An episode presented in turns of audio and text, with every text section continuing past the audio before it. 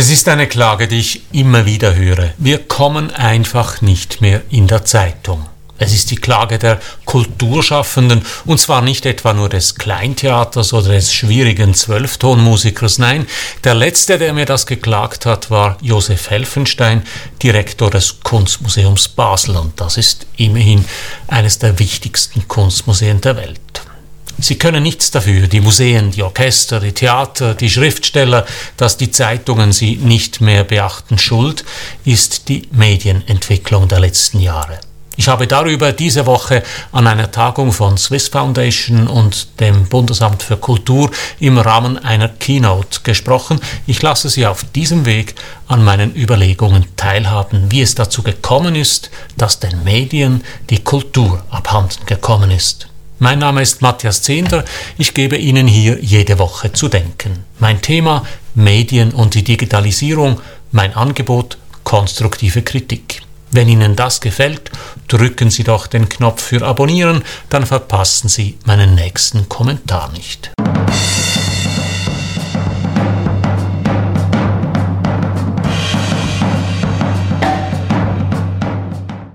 Die Klagen lauten alle ähnlich. Früher kamen 10, 15 JournalistInnen an unsere Premiere, an die Vernissage, an die Hauptprobe. Heute kommt vielleicht noch einer und danach oft nichts in der Zeitung. Besonders betroffen von dem Schwund der Kulturberichterstattung sind kleine Kulturveranstalter, unabhängige Künstler, Schriftsteller und Musiker, aber auch große Institutionen wie das Kunstmuseum Basel klagen darüber, dass die Medien nur noch über die ganz großen Ausstellungen berichten oder darüber, dass ein Dach am Haus nicht dicht ist.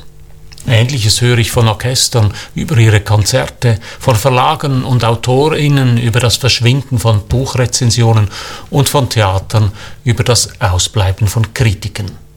Konkret sind es drei Feststellungen. Es geht um einen Rückgang der Berichterstattung über Aufführungen, Ausstellungen und Neuerscheinungen.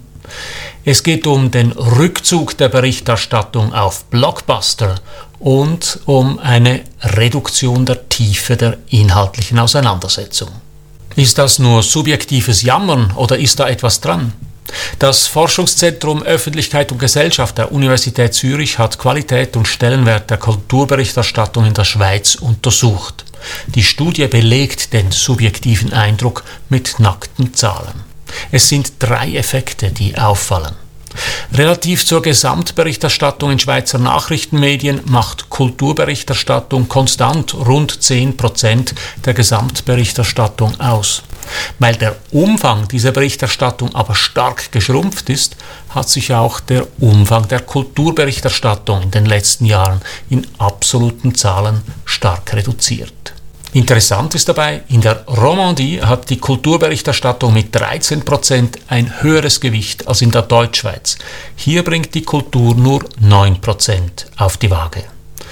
Zweite Erkenntnis der Studie, Rezensionen und Kritiken haben es tatsächlich schwer.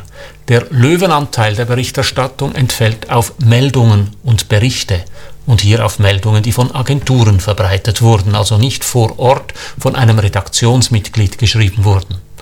Die dritte empirische Erkenntnis, regionale Kultur hat einen schweren Stand. Der Löwenanteil der Kulturberichterstattung hat nationale oder sogar internationale Bezüge. Fragt sich, was ist da los? Warum hat die lokale Kultur in den Lokal- und Regionalzeitungen so wenig zu melden? Wie ist es dazu gekommen, dass den Medien die Kultur abhanden gekommen ist? Ich sehe dafür drei Gründe. Der erste Punkt, die Aufmerksamkeitsfalle. Wenn Sie mein Buch Die Aufmerksamkeitsfalle gelesen haben, kennen Sie diesen Gedanken. Im Internet verfolgen die meisten Medien Reichweitenmodelle. Das bedeutet, sie leben nicht von einem beschränkten Abonnentenkreis, der relativ viel Geld für ein Abonnement bezahlt, sondern davon, dass sie ihre Artikel auf den Bildschirmen von möglichst vielen Menschen ausspielen. Kostenlose Angebote verdienen ihr Geld über Werbeeinnahmen, kostenpflichtige Angebote hoffen, einen so hohen Reiz zu setzen, dass die Benutzerinnen ein günstiges Digitalabo für einen Tag oder eine Woche oder einen Monat lösen. In beiden Fällen kommt es darauf an, die die Inhalte so aufzubereiten, dass möglichst viele Menschen die Überschrift anklicken oder auf ihrem Handy antippen. Es kommt mit anderen Worten auf die Aufmerksamkeit an. Nun folgt unsere Aufmerksamkeit einigen Grundregeln, die evolutionär festgelegt worden sind. Es sind vor allem drei Faktoren, die uns sofort aufmerksam machen. Der wichtigste Aufmerksamkeitsfaktor ist Gefahr. Wenn sich zum Beispiel am Rande unseres Gesichtsfelds etwas bewegt, drehen wir unwillkürlich den Kopf danach. Es könnte ja ein Löwe sein, der hinter einem Fels hervorkommt und uns angreifen will. Alle unsere Vorfahren, die einer potenziellen Gefahr keine so hohe Aufmerksamkeit beimaßen, sind von den Löwen der Steinzeit gefressen worden. Es konnten also nur jene Vorfahren ihre Gene weitergeben, die der Gefahr viel Aufmerksamkeit zollen. Der zweite wichtige Aufmerksamkeitsfaktor ist die Fortpflanzung. Das müssen wir wohl kaum weiter ausführen. Es ist evolutionär bedingt, dass alles, was mit Fortpflanzung zu tun hat, aufmerksamkeitstechnisch hoch priorisiert ist. Der dritte wichtigste Aufmerksamkeitsfaktor ist die Nachwuchspflege. Die frühen Hominiden haben in Gruppen gelebt und überlebt, weil sich alle Mitglieder der Gruppe um den Nachwuchs gekümmert haben. Kinder haben in unserem Aufmerksamkeitsmanagement bis heute sehr hohe Priorität. Deshalb kann man mit etwas Übung den Rasenmäher der Nachbarin ausblenden, wenn man zu Hause arbeitet, aber nicht das schreiende Kind des Nachbarn dass uns schreiende Kinder so stören, ist kein Zeichen für Kinderhass, sondern im Gegenteil Resultat der hohen Priorisierung, die wir Kindern aus evolutionären Gründen beimessen. Gefahr, Fortpflanzung, Nachwuchs, das also sind die drei Themen mit dem höchsten Aufmerksamkeitspotenzial. Oder übersetzt in die Mediensprache Themen rund um Blut, Gefahr, Brüste und Büsi. Das sind die drei B der Boulevardmedien. Natürlich sind die Label plakativ gemeint. Blut steht für die Gefahr und für Empörung, Brüste für eine andere Art der Waldung und Büsi für den Niedlichkeitseffekt, mit dem unser Drang, den Nachwuchs zu schützen, angesprochen wird. Mit dem Bild einer niedlichen kleinen Katze zum Beispiel erreicht man die Menschen sehr zuverlässig, weil Jungtiere dem Kindchenschema entsprechen und beim Betrachter den Beschützerinstinkt ansprechen. Das ist der Jö-Effekt. Schauen Sie sich mal eine Gratiszeitung an, die spielen fast durchgehend auf der 3B-Klaviatur. Aber auch seriöse Zeitungen bedienen sich der 3B-Effekte, weil sie auf diese Weise zuverlässig viele NutzerInnen ansprechen können. Das ist ein wichtiger Grund dafür, dass Kultur heute schlechtere Karten hat. Kulturthemen entsprechen in aller Regel nicht den Boulevardregeln. Es sei denn, man bürstet sie auf Empörung oder auf Sex. Deshalb ist auch, wenn es um Kultur geht, so häufig von Sex und Crime die Rede. Jedenfalls geben in den meisten Medien MeToo-Skandale mehr zu reden als die Filme, welche die betroffenen Schauspieler und Regisseure gedreht haben. Dramatisch ist die Lage, diese Fokussierung auf Aufmerksamkeit, weil die meisten Medien nicht mehr die Zeitung als Ganzes verkaufen, sondern im Internet jeder Artikel einzeln auf das größtmögliche Aufmerksamkeitspotenzial hin ausgesteuert wird. Der zweite Grund, warum auch den Regionalzeitungen die lokale Kultur abhanden gekommen ist, das ist die Mantelisierung. Als Mantel bezeichnet man den gemeinsamen Inhalt von zusammengeschlossenen Regionalzeitungen.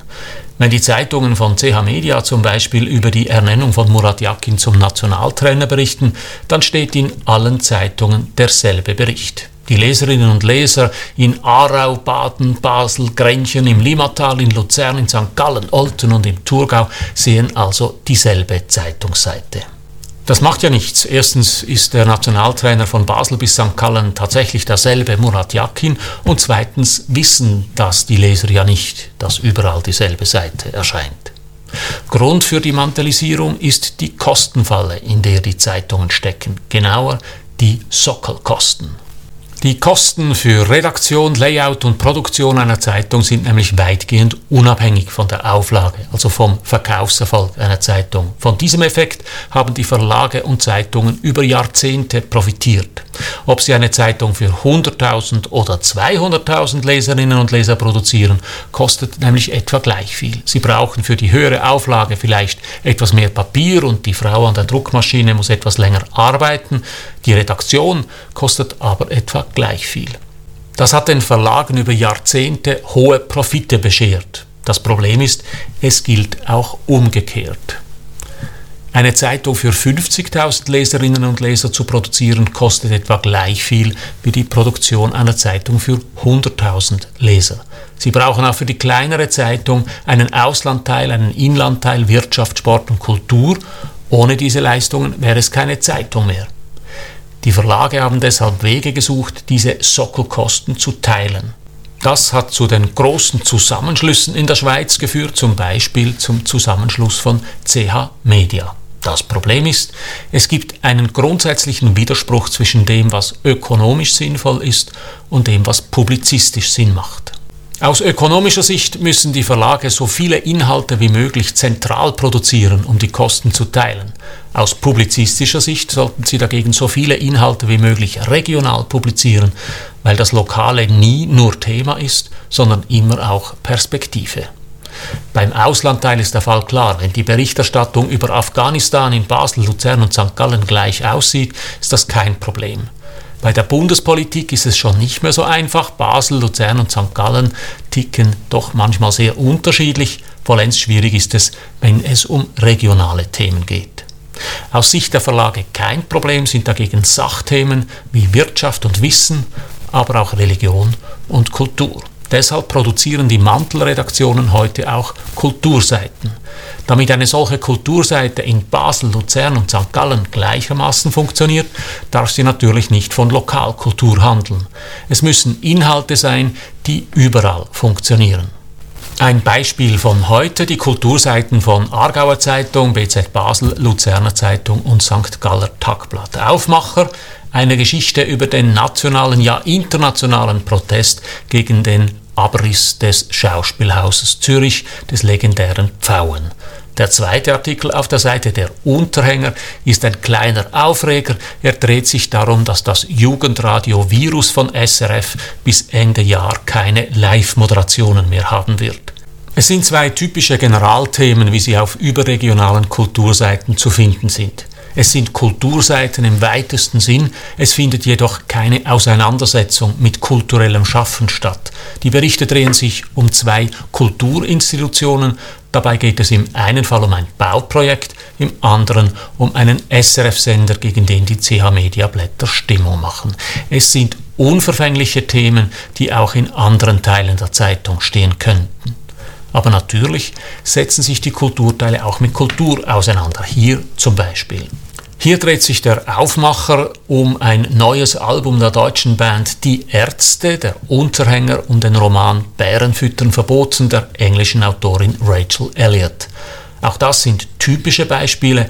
Eine deutsche Band und der Roman einer englischen Autorin funktionieren überall in der Schweiz, auch in Aarau, Basel, Luzern und St. Gallen.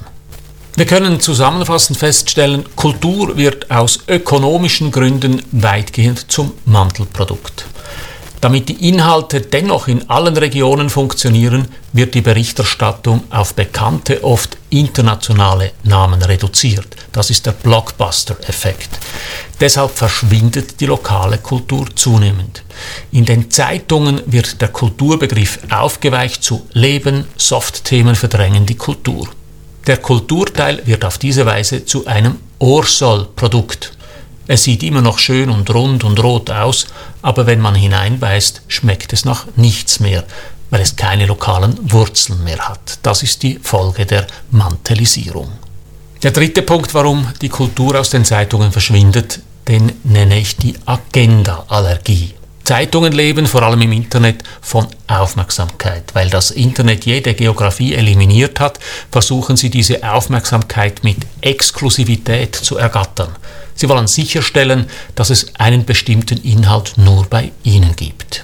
Die Denke dazu, gut ist, was exklusiv ist. Von diesem Exklusivitätsdruck profitieren Eigenleistungen, Recherchen, Exklusives und deshalb Sensationelles, schlichte Berichterstattung, das was man Agenda-Inhalte nennt, also Inhalte rund um Veranstaltungen, verlieren dabei. Es könnte ja jeder an die Medienkonferenz, den Anlass oder das Konzert gehen. Das ist nicht exklusiv. Nun besteht Kultur aber zu einem rechten Teil aus Veranstaltungen, Konzerten, Theateraufführungen, Vernissagen, Lesungen. Das alles sind Agendastoffe. Deshalb sind es Stoffe, über die die Medien die Nase rümpfen. Das ist der dritte Grund, warum lokale Kultur aus den Medien verschwindet. Die Aufmerksamkeitsorientierung, die Mantelisierung und die Agendaallergie sorgen also dafür, dass es lokale Kultur sehr schwer hat. Es hat, wie erklärt, medienökonomische Gründe. Die meisten Medien kämpfen wirtschaftlich ums Überleben. Ihre Geschäftsmodelle funktionieren nicht mehr wie in den 80er oder 90er Jahren. Das ist eine wichtige Feststellung. Es bedeutet nämlich, dass es nichts bringt, ans kulturelle Gewissen der Verleger zu appellieren. Die Medien können sich die lokale Kultur unter diesen ökonomischen Verhältnissen schlicht nicht mehr leisten. Es ist ein ökonomisches Problem. Wir brauchen deshalb auch eine ökonomische Antwort darauf. Ich sehe konkret drei Punkte. Ich glaube erstens, dass die Kulturschaffenden die Kultur nicht einfach an die Medien abschieben können. Wer Kultur macht, veranstaltet oder unterstützt, muss die Kulturmedien mitdenken. Ich könnte mir zum Beispiel eine 5% Faustregel im Budget vorstellen. Kulturjournalismus ist ein Teil der Kultur und verdient deshalb auch Förderung. Kultur, die keine mediale Resonanz findet, verfügt nicht über jenen Echoraum, den sie benötigt. Ich glaube zweitens, dass wir deshalb einen regionalen kulturmedialen Service Public brauchen in der kleinteiligen Schweiz. Ich könnte mir vorstellen, dass das Aufgabe einer jeweils kantonalen Stiftung sein könnte, die aus privaten Stiftungsgeldern, dem Lotteriefonds und dem Kulturbudget des jeweiligen Kantons gespiesen wird. Wen soll diese Stiftung fördern?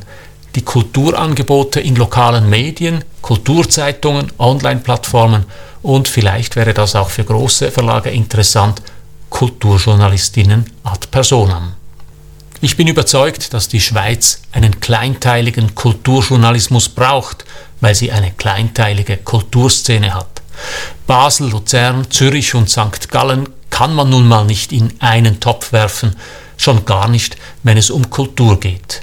Denn Kultur findet immer vor Ort statt, da wo die Menschen sind. So viel für heute. Drücken Sie doch noch schnell den Abonnieren und den Gefällt mir Knopf, dann hören wir uns in einer Woche wieder. Alles Gute.